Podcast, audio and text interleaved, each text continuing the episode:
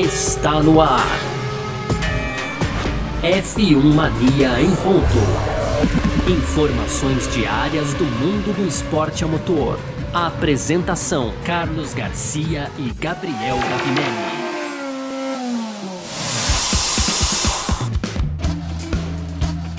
Muito bem, valeu demais pela sua presença por aqui. Valeu você que tá junto com a gente nessa edição do podcast F1 Mania em Ponto que começa agora. A gente tá sempre por aqui de segunda a sexta trazendo um pouco do que tá rolando no mundo do esporte a motor, conteúdo do site f1mania.net. Lá tem tudo também para você conferir de automobilismo, tá certo? É, aproveita para seguir a F1 Mania aí nas redes sociais, sempre por site F1 Mania. Você faz a sua procura aí no Twitter, no Facebook, no Instagram. Pode também, claro, é, fazer a sua inscrição aqui no nosso canal do YouTube, ativar sininho de notificação, aquela coisa toda, e você pode ativar as notificações aqui no seu agregador de podcasts, beleza? Vamos nessa, muito prazer, eu sou Carlos Garcia e aqui comigo sempre ele, Gabriel Gavinelli. Fala, Gavi! Fala, Garcia, fala pessoal, tudo beleza? Pois é, Garcia, hoje quarta-feira, já dia 17 de fevereiro, a gente tem bastante destaque aqui, as coisas estão quentes aí na Fórmula 1, nesses pré-lançamentos, né? Aguardado, aguardamos o lançamento da AlphaTauri nessa sexta-feira, mas enquanto isso, a gente fala aqui no primeiro bloco da, de um possível retorno da F1 a Indianápolis, né? A gente sabe que é, teve aquela, aquela corrida ali, que foi uma das, das, corridas mais bizarras da história, né, Garcia? Com pouquíssimos é. carros gastando, é, largando ali no grid, enfim. É, e também, ainda no, no, primeiro bloco, a gente fala sobre as mudanças de Melbourne, né? Então, Melbourne aproveitou aí que é, foi adiado o GP lá para o final do ano e está é, fazendo mudanças no, no, layout do circuito ali do Albert Park, mudanças realmente interessantes. A gente vai abordar isso. No segundo bloco a gente fala sobre o Dominicali. Então ele deu algumas declarações né, nesse meio tempo aí de ontem para hoje, na verdade, né, Garcia? E uma delas é, dizer, ele botou aquele, como a gente chama aquele balde de água fria, né? Dizendo que é, então novas equipes na F1 devem entrar, se entrarem, daqui dois ou três anos no mínimo. E para fechar, então, aquele bloco que o pessoal já deve estar acostumado, aquelas notícias rápidas, né, Garcia? Então tem Vettel vendendo sua coleção de carros, aí várias Ferraris entraram né, nesse bolo, Garcia. E tem também o Chase Suede, né, o ator aí que vai interpretar o Ayrton Senna numa série da Netflix, viu, Garcia? Boa. Tem mais algumas coisinhas aqui, a gente vai falar sobre tudo isso e muito mais nessa edição de hoje, quarta-feira, 17 de fevereiro de 2021, que o podcast F1 Mania em ponto tá no ar. Podcast F1 Mania em ponto.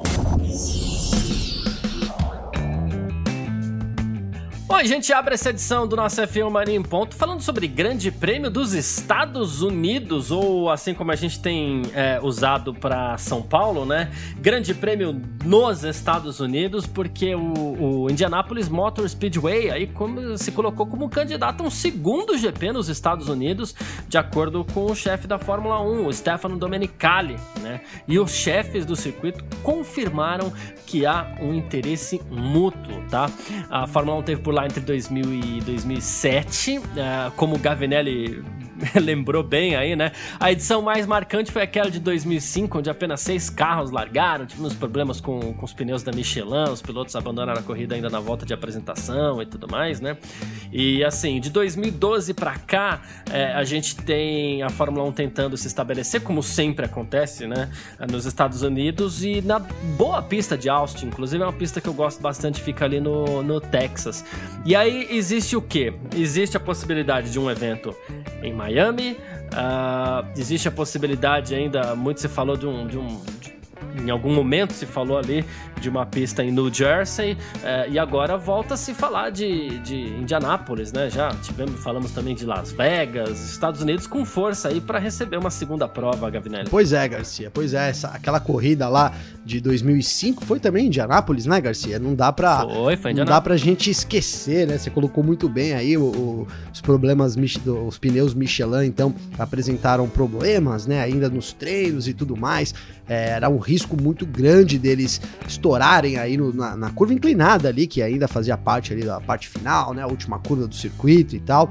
E aí, com isso, é, largaram seis pilotos, hein, Garcia? Seis, foram seis é. pilotos, né, cara? Então, ó, vou abrir aqui, ó. Deixa eu abrir aqui. Então, ó, foi é.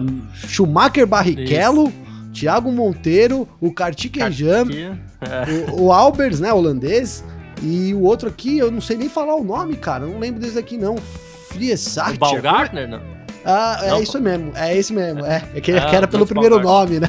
Isso. É, o George Paul Gartner. Isso. É, eu, eu não lembrava dele. Eu lembrava os outros cinco, eu não lembrava é, dele. Então, por isso que eu vi aqui agora, tô consultando aqui para não falar bobagem pro pessoal, né? E deu Schumacher, né? É verdade que deu Schumacher, mas foi, foi assim, uma, uma vergonha, uma corrida ali com seis carros largando todo mundo. E foi a corrida, foi aquela corrida em que é, na saída do, do box o Barrichello tomou a fechada do Schumacher também, ele podia assumir a liderança, depois ele ainda terminou a corrida falando que ele era só mais um brasileirinho lutando contra o mundo. Boa, cara, boa, muito bem lembrado disso, hein? Foi, foi exatamente isso, terminou 1.5 atrás de Schumacher. Enfim, nem, nem nessa corrida aí o Barrichello conseguiu, né, superar o Schumacher. Uma pena, cara, porque, enfim, a gente gosta muito do Barrichello e sempre teve condições, mas era isso, era que colocou bem essa frase aí, é, enfim, exemplificando aí para tudo que não, era, não é fácil ser brasileiro ali no meio dos gringos, né, Garcia? Mas, cara, eu vejo com, é, agora deixando de lado isso daí, eu vejo com, com, muito bons olhos a gente ter corridas nos Estados Unidos, né, cara? Mais corridas nos Estados Unidos, né? A gente sabe do mercado que é os Estados Unidos, um mercado muito muito forte em tudo que tudo que eles abraçam aí, o negócio anda demais, né? Vide a NASCAR, né, cara? A NASCAR eu acho que é o maior exemplo disso. É, eu considero a NASCAR o maior show do mundo, cara, né? Em termos assim, é, realmente muito, todo, todo pré-corrido, pós-corrida, tudo que é feito ali na, durante o final de semana da NASCAR é um exemplo para ser copiado para as outras categorias. O pessoal não copia porque não é fácil copiar o que a NASCAR faz, né, Garcia? Exato. Mas aí a gente, né, não é muito, né, é bem difícil, inclusive. Mas então a gente tendo dois GPs aí nos Estados Unidos, é, vai, vai, dar um, vai dar um up, né? A gente sabe que isso é uma meta da Liberty Media desde que ela entrou pro esporte, é poder popularizar mais a Fórmula 1 nos Estados Unidos, coisa que ela não, não conseguiu ainda, né? De fato, ainda é, os números aumentaram, mas não o suficiente. Então a gente teve lá, você bem colocou aí, corrida primeiro em Miami, ali parecia até certo, né? Pra gente ter um, um GP. Inclusive era 2020 que seria inaugurado, se eu não me engano, né, Garcia? Mas aí miou, a verdade é essa, miou o negócio ali. É, as pessoas da, da cidade ali foram consultadas e elas optaram por, pelo, pela, por não, pela não realização da corrida também. Então atrapalharia toda uma questão do trânsito. É, Nova Jersey também foi colocada, acabou caindo um pouco no esquecimento. E aí Indianápolis parece uma coisa mais concreta, né, Garcia? Porque já tem o um autódromo ali, já tem todo o, o esquema ali para realizar a corrida. Então é, eu, eu, vejo essa notícia assim com, com bons olhos, pensando na popularidade da Fórmula 1 e também com chances de acontecer é, mais reais, digamos assim, do que o que foi cogitado até agora, né? Tirando ali o Cota, que um belo circuito, inclusive, mas esse, essa segunda prova nos Estados Unidos, esse desejo da Liberty, eu acho que fica mais próximo agora com a indicação de Indianápolis. Exato. Uh, bom, o, o, traçado recebeu uma reformulação em 2008, né? E ele, essa reformulação elimina a necessidade de se correr nas curvas inclinadas, o que, diga-se passagem, ser muito honesto, seria uma pena. Eu acho que se fosse para voltar, tomara que aproveitasse ali, porque foi um problema de construção, do, de adaptação do pneu Michelin à pista tal, enfim, faltou Sim. sensibilidade de vários lados lados ali é, envolvidos naquela corrida de 2005, mas a pista em momento, em outro momento nenhum ou em nenhum outro momento, né? Ela se mostrou perigosa para os carros da Fórmula 1 assim, muito pelo contrário, uma pista hum, relativamente comum, difícil porque ela tinha um trecho muito rápido e o trecho misto muito travado, até meio burocrático ali, para falar a verdade. E mas enfim, tomara que se, se, se acontecer de voltar, é, o charme da, das curvas inclinadas seja aproveitado isso, opinião pessoal, por favor, tá? É, é realmente é um charme, né, Garcia? Fica uma coisa meio estranha, né? Vai correr lá em Indianápolis, vai usar uma curva ali inclinada, né? Da, do, é, do, circuito. Então. É, fica, fica, acho que, enfim, eles poderiam rever realmente isso. É, uma das graças é. Uma da graça, uma das graças, acho que é isso mesmo. É correr nessa curva inclinada. E, inclusive, cara, é que assim, a inclinação é, é, é grotesca, né? A gente vê pela TV, cara, a gente não tem ideia de quão inclinado que é aquela bagaça, né, Garcia? Porque é. parece ali que é pouquinho, mas não, o negócio é quase uma subida, né? Dá é até para fazer uma. É, uma brincadeira ali com, com o antigo circuito de Monza, que também era super inclinado, né? e, enfim.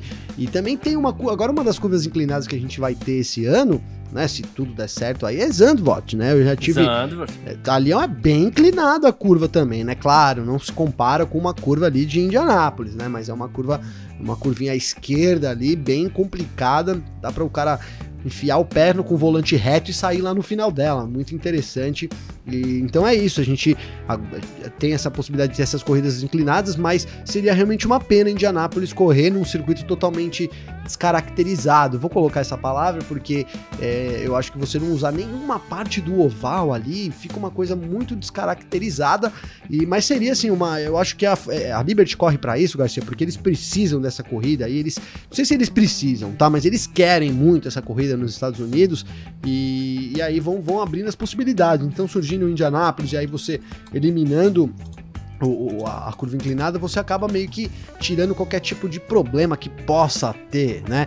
Mas realmente é um preciosismo demais da categoria. Você muito bem colocou que ali na, na, na em 2005 ali faltou sensibilidade ali de várias partes para a corrida realmente acontecer. Então seria legal a, a, gente voltar com Interlagos, mas eu, eu queria também que tivesse a, a curva inclinada, viu, Garcia? É, então.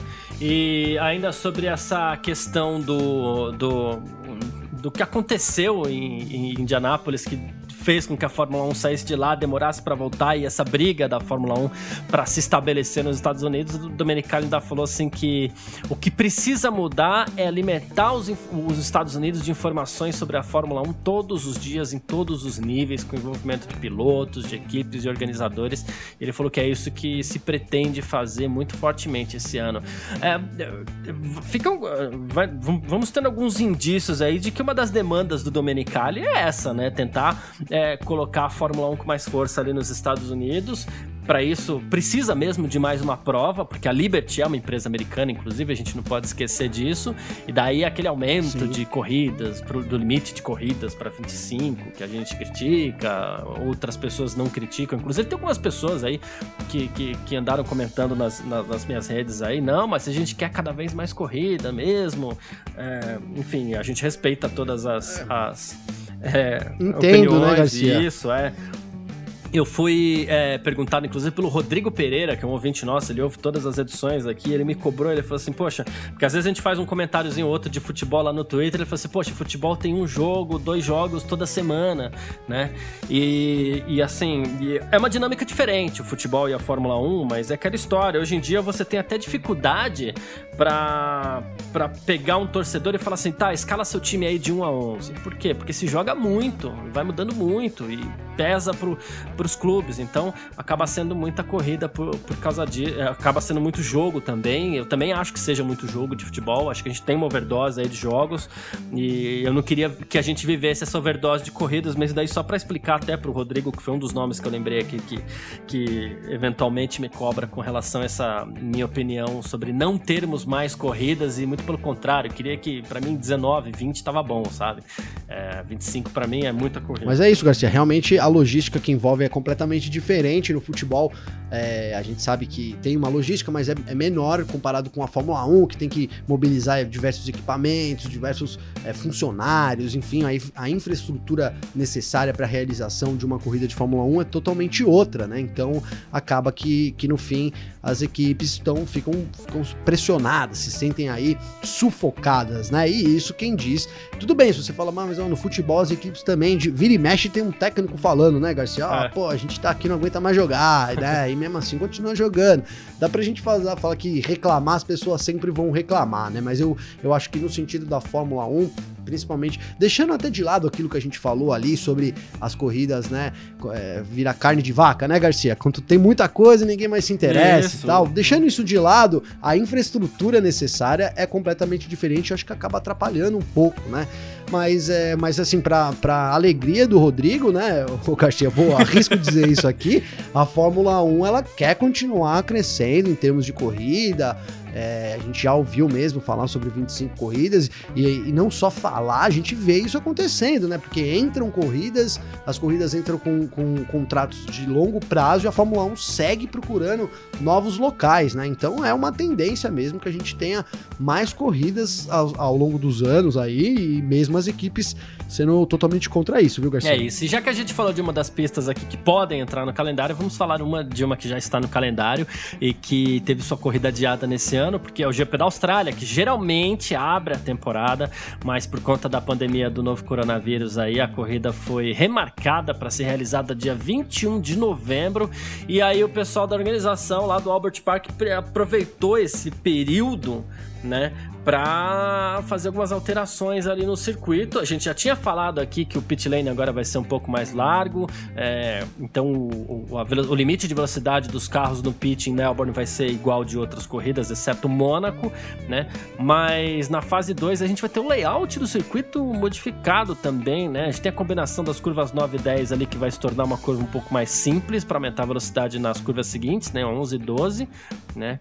E tornar os carros, é, deixar os carros um pouquinho mais desequilibrados na abordagem para a curva 13 aí se tornando talvez uma alternativa para ultrapassagem e depois uma nova camada de asfalto também, que a gente espera que não aconteça como foi em Istambul. Mas assim, tudo aquilo que eventualmente é alterado para que consigamos ver mais ultrapassagens é louvável, né, Gabriel? Ah, com certeza, Garcia, com certeza. Então é, a mudança mais significativa vai ser mesmo nas curvas 8 e 9, né? 9, 9 e 10, 10, desculpa. 9 e 10. Que eles vão. Que é, a gente tem tipo um cotovelo ali, né? A freada muito grande na curva e ela vai vai ficar assim, vai imagino que vai dar para fazer com o pé, se não embaixo, quase pé embaixo, né, Garcia? Isso daí deve a gente deve criar mais uma, uma área muito rápida da pista e aí e isso vai, vai dar resultado na outra curva, né? Então, abrindo mais uma, uma possibilidade de ultrapassagem lá. É, a gente tem uma mudança também na curva final aí do, do circuito, mas acho que essa da curva 9 e 10 é o que realmente vai influenciar nas ultrapassagens. E aí, Garcia, a, o recapeamento da pista eles vão fazer depois da corrida. Então, ó, os australianos foram cautelosos aí, souberam organizar lá a bagaça, digamos assim, né, Garcia? Não deram uma de Turquia, né? E vamos fazer o negócio em cima da hora. Então eles vão deixar correr essa corrida desse ano, 2021, vai ser com asfalto velho mesmo, assim que acabar a corrida. Então no final do ano aí eles vão recapear e aí pro ano que vem a gente tem, então ali em março, provavelmente, né? A gente sabe que esse ano é, é atípico aí eles correrem lá no final, normalmente é, Albert Park abre a temporada de Fórmula 1, inclusive é muito bacana, atmosfera muito bacana para realmente abrir a, a uhum. temporada. Então é isso, cara. A gente deve ter, eles vão fazer depois e enfim, então dá, a gente já pode ficar tranquilo aí que pelo menos um sabão não vai estar tá lá, viu, Garcia? um sabão em Melbourne seria curioso de se ver mesmo.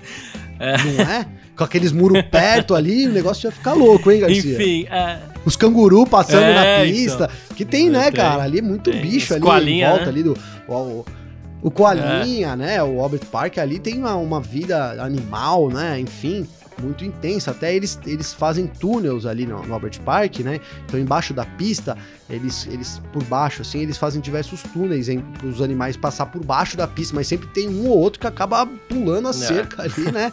Gente, é constante a gente ver animais aí na pista em, em Melbourne, e, e, há uma preocupação, claro, quanto a isso, mas a gente, não sei se todo mundo sabe, mas assim, é, esses túneis são bem curiosos, né? Então, a maioria dos animais faz a transição pelo túnel, né? Mas sempre tem um ou outro aí que, que arrisca a vida lá no meio da pista, é, né, Garcia? É, uma, é, um, é, é algo que, inclusive, a gente vê em muitas rodovias, não só aqui no Brasil, como principalmente fora do Brasil, mas ainda assim precisa ficar atento, porque é, pode acontecer de um outro animal mais ágil, mais espertinho ou mais abusado, sabe como é que são os animais, né?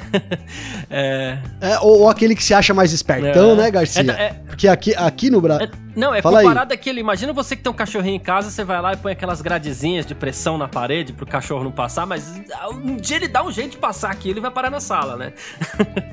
É verdade, é verdade. E, e, e, sabe o que eu ia brincar também? Porque essas, essas, essas digamos que trilhas aí embaixo da pista, é igual um pouco as passarelas que tem na praia, né, Garcia? Tem a passarela é... lá, mas ninguém vai na passarela, né, cara? É 10%, né? Sempre tem uns espertão ali, que tem preguiça e vai pelo meio da pista, é um pouco isso.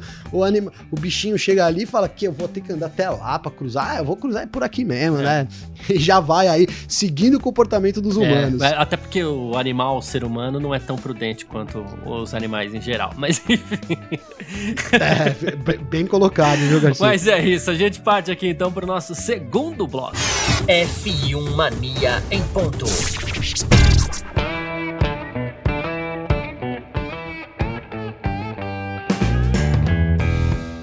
Partindo aqui para o nosso segundo bloco, então, para a gente falar sobre Stefano Domenicali, né? A gente acabou de citar ele no outro bloco aqui, sobre a possibilidade do Grande Prêmio do, dos Estados Unidos ser realizado, o segundo Grande Prêmio dos Estados Unidos ser realizado em Indianápolis, e a gente segue falando do Domenicali aqui, porque ele, como o, o Gavinelli até falou, né? Jogou um banho de água fria em quem esperava mais fabricantes na Fórmula 1 aí pro próximo ano, alguma coisa assim, mas ele falou o seguinte, ó. Eu acho que realisticamente em dois ou três anos é muito improvável que entre algum fabricante novo, porque já definimos o novo carro em termos de regulamento e motor.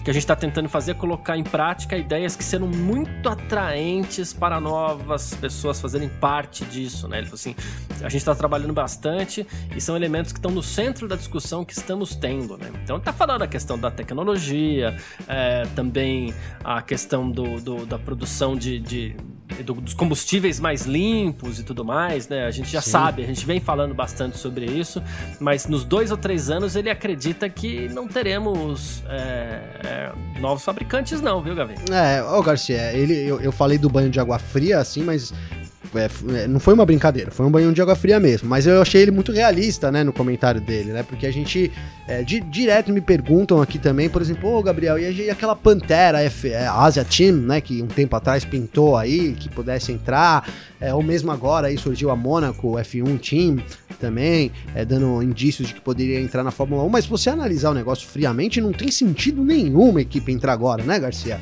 É, é um momento de pandemia, então as empresas, enfim, não, não estão gozando do mesmo poderio financeiro que normalmente teriam. É, fora isso, a gente tem mudanças nos regulamentos para 2022 já na parte do carro.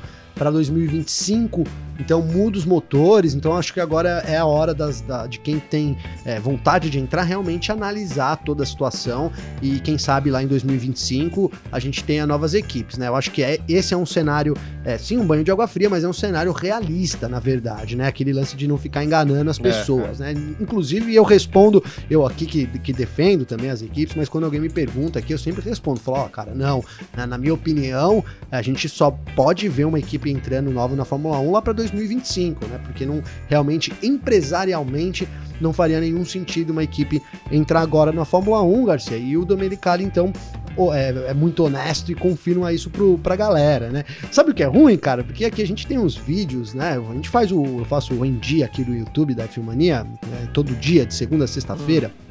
E quando a gente fala de novas equipes, bomba, cara. Então o pessoal é sedento por novas equipes. E aí, com esse balde de água fria, do, do, do Dominicali, a gente não tem mais assunto com relação a isso. Então esses vídeos que bombavam aí não vão bombar mais, viu, Garcia? Muito bom.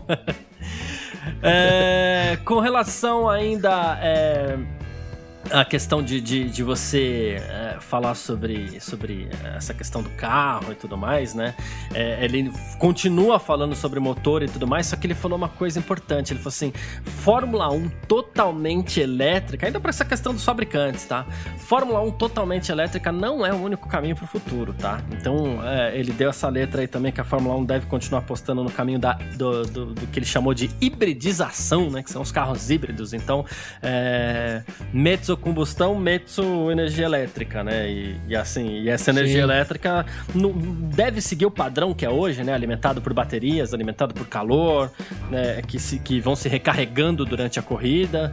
É, essa é a expectativa para os próximos anos aí, acredita o Domenicali, que a Fórmula 1 de novo, aquela história, busca neutralidade de carbono também, então com combustíveis mais limpos. é, é isso, Garcia, é isso. Eu acho que essa perspectiva sim pode atrair é, novas equipes e até é, entre aspas, velhas, né? Como você muito bem colocou aqui, a Honda sai da Fórmula 1 em outros programas, né? A Honda sai da Fórmula 1 esse ano, mas a gente tendo hum. ela voltando, a Fórmula 1 voltando a ser é, então, esse pensamento sustentável, enfim, desses combustíveis pode atrair, inclusive, a Honda de novo, né? Então, sem dúvida nenhuma, nessa mudança de motor, nessa mudança de, de, de filosofia também da Fórmula 1, algumas empresas podem ser atraídas com isso. Então, é quando realmente a gente deve ter, pode ter alguma mudança. Antes disso, também acho muito é, improvável qualquer tipo de, de empresa entrando, enfim. É, só acho que é provável empresa saindo. E esse que é o meu medo, viu, Garcia? Boa, boa, muito bom.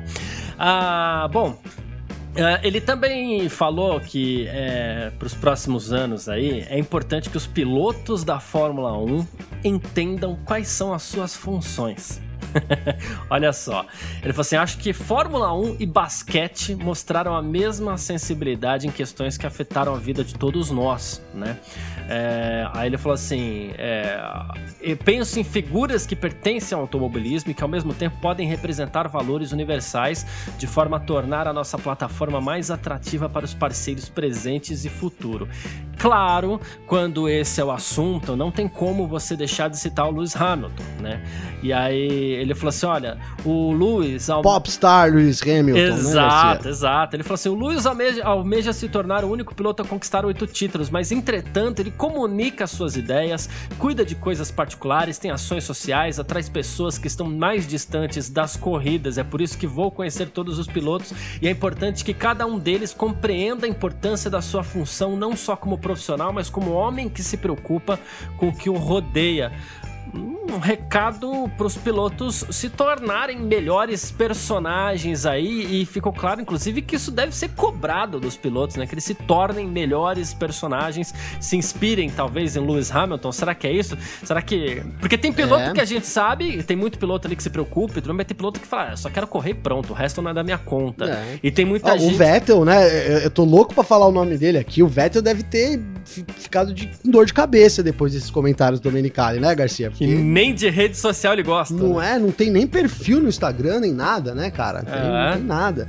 Né? E, e, realmente, cara, eu vou, eu vou, eu, eu concordo com o, com o Domenicali, cara, porque o mundo mudou, né? Então, antigamente você tinha assim o piloto que era só o piloto, mas hoje os, os pilotos transcendem os limites aí da pista, né, Garcia? Eles transcendem, eles são muito acompanhados com, com, essa, com essa permissão que a Liberty deu de, de, de, de eles postarem as coisas, enfim, da gente poder ter fotos e, e os pilotos mais, é, mais se expondo, digamos assim, né, nas redes sociais, vem uma com, com isso vem uma missão muito importante, né, que são grandes figuras, são conhecidas no mundo todo, então eles precisam também saber da responsabilidade que eles têm, né, e não só apenas é, não só apenas pilotar um carro, mas também tentar ser uma boa influência, né, cara? Faz parte de todo artista, né? A gente, é, a gente tá, eu vou usar aqui uma coisa que a gente conversa bastante, vai ser o BBB, né, cara? Os artistas que entram lá, eles uhum. possuem é, um peso a mais um pouco de quem não, não é artista, né? Porque ele carrega ali um,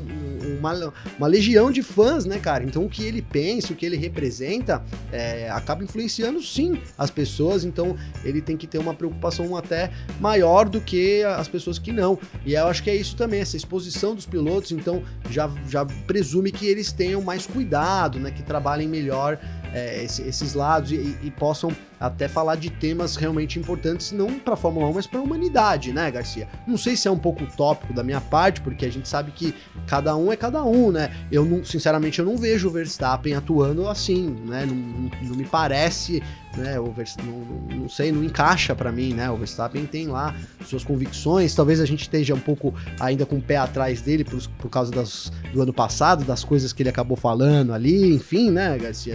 Inclusive ofendendo o, o povo mongol, né? Mas, é, uhum. mas eu acho que é isso. Foi um toque também do, do, do Minicali assim, ó, gente, vocês têm que tomar cuidado, vocês, vocês hoje tr transcendem os limites da pista, vocês precisam se preocupar, e a gente quer que vocês se preocupem. É e é muito importante para a Fórmula 1 também, né, Garcia? Os pilotos aí se expondo, e isso acaba trazendo mais engajamento pro piloto, óbvio, e pra Fórmula 1 no geral também, cara. Então acho que é uma, é uma ótima preocupação. Agora eles vão ter que começar a colocar isso em contrato, né, cara? Ó, você precisa criar sua conta, tem que fazer duas postagens por dia, porque senão tem cara, tipo o Vettel, que não, não, não tem nem rede, como é que fica, né?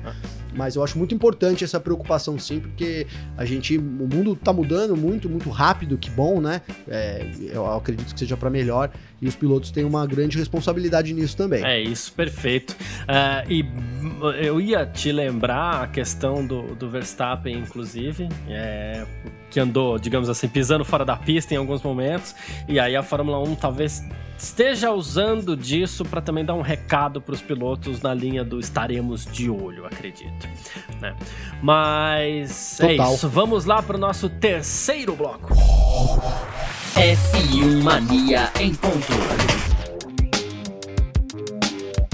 Bom, e a Williams é, vai apresentar o seu carro no próximo dia 5 de março, né? Tá confirmado o lançamento do novo carro da equipe, mas a Williams completou aí um shakedown do seu FW43 em Silverstone, ou seja, o carro foi para a pista antes da apresentação oficial, tá?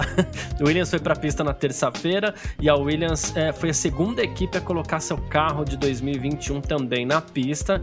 É, o primeiro carro criado aí sem a participação da família Williams, né? Depois que a equipe foi vendida para o grupo Darrington Capital no ano passado, né? O carro foi para a pista com uma pintura bem simples, né? A, a distância permitida, como sempre, é de 100 km, usando um dos seus dois dias de filmagem que são permitidos e aparentemente foi tudo bem. A gente espera por mais detalhes aí que devem ser revelados no próximo dia 5, Gabi. Garcia, é, cara, a, a Williams é uma grande incógnita aí, né? Porque eles, têm, eles afirmaram, eles deram aqui, assim, deram aquele choque na galera. Todo mundo falou, ah, e a Williams vem, cadê a Williams, cadê a Williams? Aí assumiu, o Doriton Capital assumiu o time e falou, oh, gente, o processo nosso aqui vai demorar 10 anos, né? Então a galera ficou, uh, aquela, daquela, daquela capengada, né, Garcia? Mas é um, é um dos casos que a gente está muito curioso para saber né, como é que vai ser, como é que se ele, se ele apresenta mudanças, né? Já, já, já teve rumores aí, inclusive, dele também vir com algumas peças da Mercedes para esse ano, uma parceria aí que poderia é, ajudar o Williams a subir algumas posições. É, cara, a gente não viu, eu procurei aqui, se, se alguém viu aí, me até me mande. Eu fiquei tentando achar alguma imagem da pintura, né, para tentar até colocar lá no meu Instagram, mas eu não vi nada mas a gente já tem o carro correndo na pista. E aquilo, cara, quando, eu tenho visto o pessoal falando muito dos lançamentos, né, Garcia?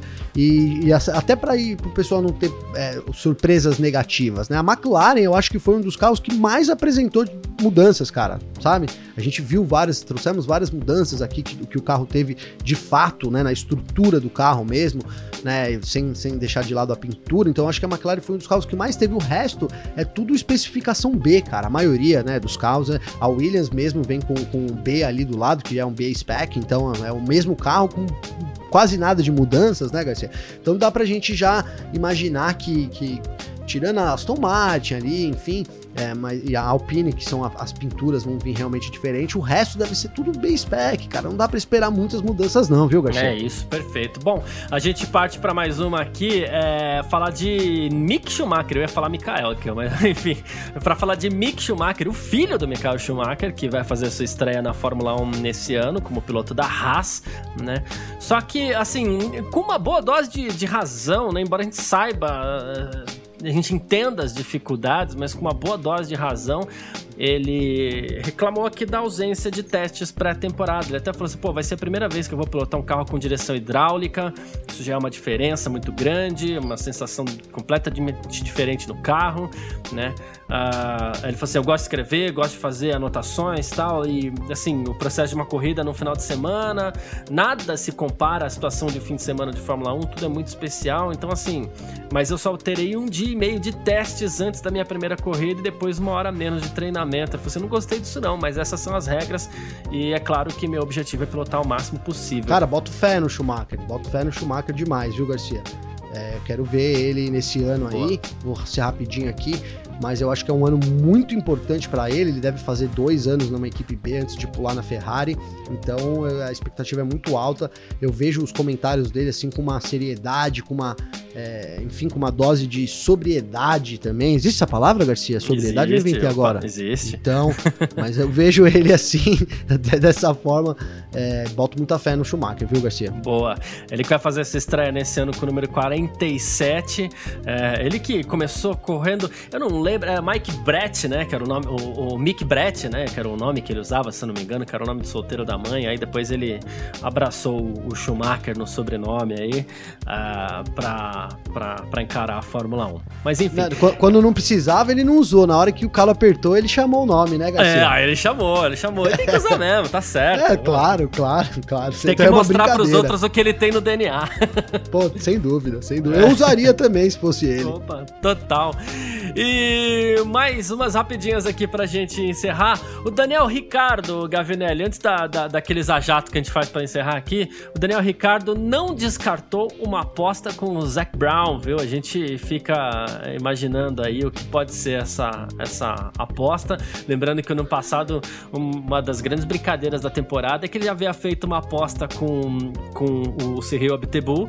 É, se ele conquistasse um pódio, o Abtebu teria que fazer uma tatuagem à escolha do do, do, Um escolheu o lugar e o outro escolheu o que seria tatuado, né? É, e cara, e ele caiu no esquecimento. E não. caiu no esquecimento essa parada, não caiu, caiu Garcia? Caiu, caiu, caiu no esquecimento. Cara, eu, eu no GP Brasil desse ano, se Deus quiser vai acontecer, a gente vai estar tá lá, eu vou perguntar pro Ricardo, pro Aptebu, vou perguntar. É que ele não vai, o Aptebu não tá mais lá, né? Não vai estar tá mais lá para dar entrevista. Então, enfim, vai ficar. o cara caiu, de, deixou de lado e, ó, correu, né, Garcia? Que é pra não ter que pagar a aposta, viu, cara? É. Tô achando que é isso. e ele ainda Pô, falou assim... foi uma sacanagem, cara. Como assim essa tatuagem não saiu, né, Garcia? É. E ele, inclusive, ele falou assim, ó, gente, sobre o Zac Brown ainda, né, chefe da McLaren. Ele falou assim, a gente tava almoçando algumas horas aqui com o Zac Brown e ele mencionou alguma coisa sobre odiar agulhas, então não consigo ver a coisa da tatuagem acontecendo com o Zac. Mas vamos pensar em outra coisa. Eu sei que ele tem uma coleção de carros muito boa, então talvez pudéssemos apostar um de seus carros ou algo assim. Já pensou? Uma vitória Já, cara, por um carro, pô. No, oh, o cara vai voltar, o cara vai querer agulha de qualquer jeito agora, a partir de agora, hein, Garcia? o Zac Brown já vai começar a dar umas picadas na casa dele lá, que é pra ir se acostumando com a agulha, porque, cara, tá louco, né? Aí não, mexeu na coleção de carros do cara, aí não, né, Garcia? É. e olha só, o Sebastian Vettel, ele não só vai começar a temporada com menos cabelo, como também com menos carros esportivos, viu? Ele vendeu oito carros esportivos da sua coleção, é, cinco Ferraris e duas Mercedes estão à venda, não? Ele tá vendendo, não é que vendeu ainda, tá vendendo, né? Ele tem essa coleção aí, mas tá se desfazendo de alguns. Você vê, Garcia, e sabe o que eu fiquei pensando com isso, cara? Primeiro, assim, pegou marra da Ferrari, né? É óbvio, já veio isso na minha mente. Pô, tá vendendo cinco Ferrari e outra, cara, quantos carros será que o Vettel não tem ali nessa garagem, hein? Se ele tá vendendo oito, assim, será que ele vai ficar Nossa. com um só, Garcia? Eu duvido, né? Tá vendendo oito para deixar mais oito ali, mais, mais novos aí e quem sabe encher de Aston Martin a garagem, né? Eu acho que é essa pegada, viu? Boa, tá faltando espaço para Aston é. Martin ali. Ele tá vendendo uma LaFerrari 2016, uma F50 de 1996. Essas duas já foram vendidas, mas ele ainda tá vendendo uma Ferrari Enzo 2004, uma F12 TDF de 2016, Essa me interessa, uma 458. Hein, essa é boa, né? É uma 458, uma 458 especial em 2015 e também uma Mercedes-Benz SL65 AMG Black Series de 2000 e 2009, uma SLS AMG 2010 e também uma BMW Z8 Roadster aí de 2002. Essa aqui também é Nossa, é maravilhosa. Só, só carrinho, Mas, hein, Garcia? É. Só carrinho. só carrinho. Duas aqui, ó. Grosjean vai dar uma volta no circuito de Barber antes da sua estreia oficial na Fórmula Indy, é, que vai acontecer no dia 22 de fevereiro, mas ele já tá lá, o ex-piloto da Haas, da Haas, ele já tá ali para conhecer a pista. E mais uma, de contrato assinado, Chai Suede vai viver a Ayrton Senna na série biográfica sobre o, o, o Senna na, na, na, Netflix, né? Então tá definido aí quem será o piloto. Inclusive já saiu fotinho do Chai Suede usando o boné do Banco Nacional e tudo oh, mais. Então, né? Garcia, eu tô, essa, eu tô super óbvio, né? Todo mundo tá muito curioso aí para ver essa série. Cara, eu gosto do, do Chai, viu? Eu gosto dele, é, assim, acho ele acho ele que vai representar legal, cara. E, e, e, nessa foto aí que você tá falando, eu vi essa foto, e aí eu comecei já a falar, ah, tá, não, é, não, é, que não é tão diferente assim do Senna. Tem algumas coisas que dá para se aproximar ali do Senna, fisicamente, né?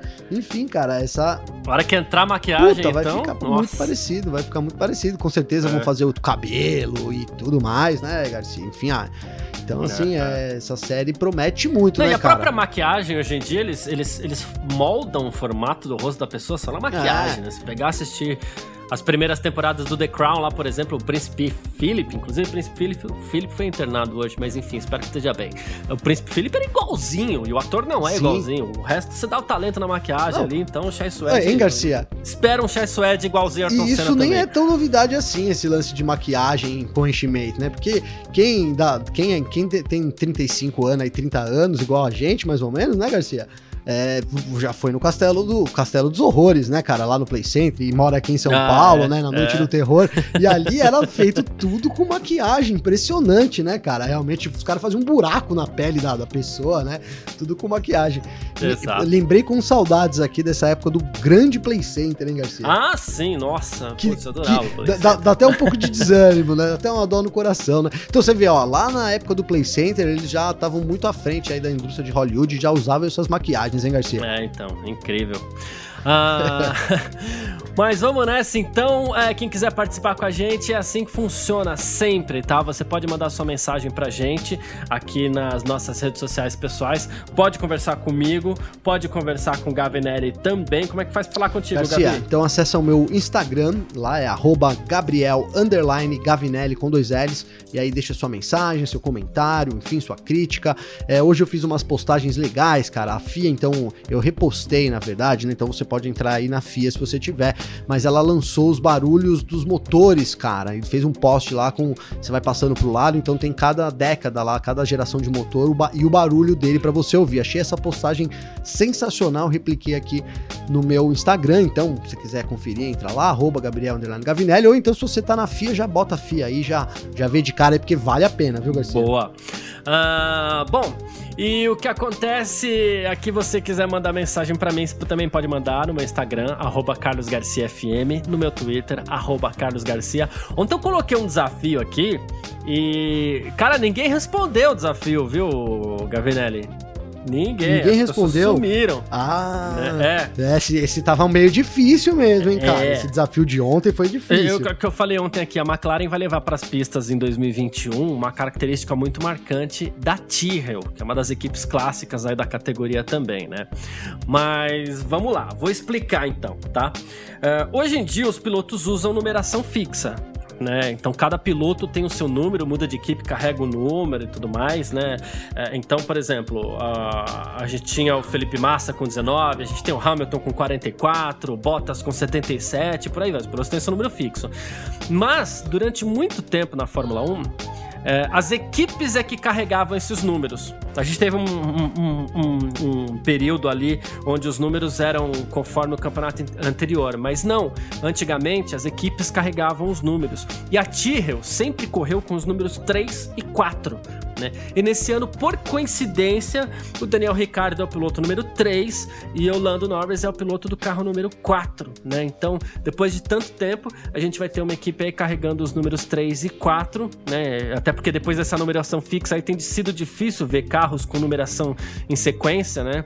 É, o último que eu lembro aí foi quando o Norris e o Massa correram com o número 18 e 19 ali, por isso que eu até lembrei do, do Felipe Massa, né? Mas tá aí. A a Tyrrell, difícil é, essa, Não, era difícil essa mesmo. Era difícil. era difícil, mas a Tyrrell corria com os números 3 e 4.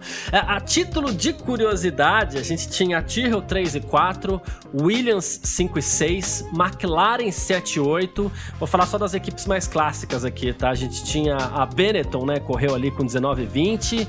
A, a gente teve Minardi, era 23 e 24. A gente teve a Ferrari com 27 e 28, né, que eram os números clássicos da Ferrari. E por aí Sim. vai, né? As equipes pequenas que entrando e saindo, cada um abraçava um número. É um período que a Fórmula 1, inclusive, não usava número 13, né? Então, depois da, da Lotus, ali esqueci de citar a Lotus, que usava 11 e 12, depois da Lotus, a equipe seguinte ia usar 14 e 15. Então, tá aí. Essa é a característica. Esse número, essa não utilização do número 13 é curiosa, né, cara? É curiosa, Sim, porque é. lá nos Estados Unidos, ou, só já que você falou aqui, vou comentar também rapidinho. Nos Estados Unidos, então, os prédios, os grandes prédios, não tem o número 13, né, é, Garcia? É. Não tem o número 13, cara. É. Uma situação realmente. Então, pra, perante isso, não ter na Fórmula 1 é fichinha. É, então. E, inclusive, o, quando a numeração fixa foi, foi é, instituída na, na Fórmula Fórmula 1, uh, a gente teve o, o, gloriosíssimo Pastor Maldonado usando o piloto número 13 para. E, e o cara era 13, hein? E véio? o cara era 13, tem tudo a ver com ele.